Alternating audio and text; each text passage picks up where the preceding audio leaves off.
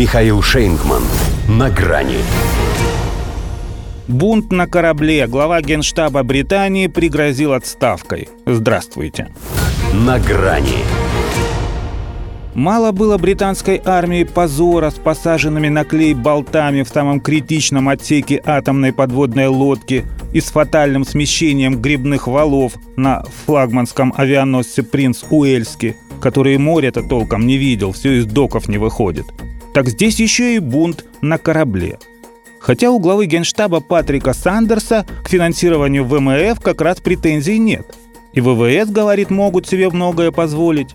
Беспутно твердит то, что сухопутно, и грозит отставкой, если не станет все путем вместо извращенной политики сокращений. Он не из тех, кто начинает стучать по столу и угрожать уйти, но он провел черту и сказал себе, что дальше только увольнение, и министр обороны знает это. Цитирует Daily Mail неких своих осведомителей. Странно, что министр обороны до сих пор сам не предложил генералу написать заявление по собственному желанию.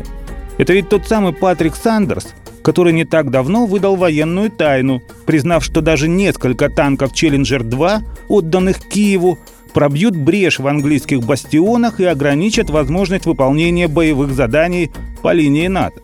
Впрочем, что Сандерс? Если уже и в Пентагоне предупредили, что больше не считают армию Соединенного Королевства военной силой высшего уровня. Действительно, что тут считать, если все подсчитано? Главой парламентского комитета по обороне Тобиасом Элвудом. Максимум, сказал, пять дней. Продержимся в случае прямого боестолкновения с Россией.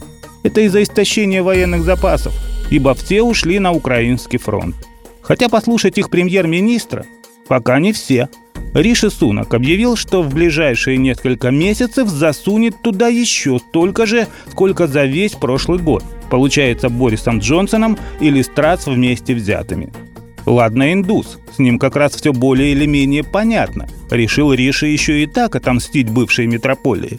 Но ведь и Карл III туда же. Опять, как бывало у них в Букингемском дворце, нацистов привечает так, что здравый смысл отдыхает. Накануне, например, посетил тренировку ВСУ, а на свою собственную рать ему, видимо, плевать. И это при том, что по ней звонит не только глава генштаба, но и сам Бен. Пусть и не Бик, а Уоллес. Отставной капитан со всей своей очевидностью тоже признал, что дела в его хозяйстве не важнец из-за недофинансирования. Денег, иначе говоря, очень просят. Он, кстати, тоже как-то намекал на отставку. Правда, было это еще до Сунака. И хотя принципиально в военном ведомстве ничего не изменилось, Daily Mail теперь цитирует не его, а только генерала Сандерса. Трудно вспомнить, когда армия была в худшем состоянии.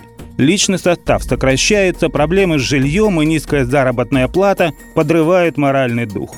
И ведь не факт, что будь на месте генерала Сандерса адмирал Нельсон, этот дух бы мгновенно окреп. Потому что Британия сейчас скорее как леди Гамильтон. Может уступить любому. До свидания. На грани с Михаилом Шейнгманом.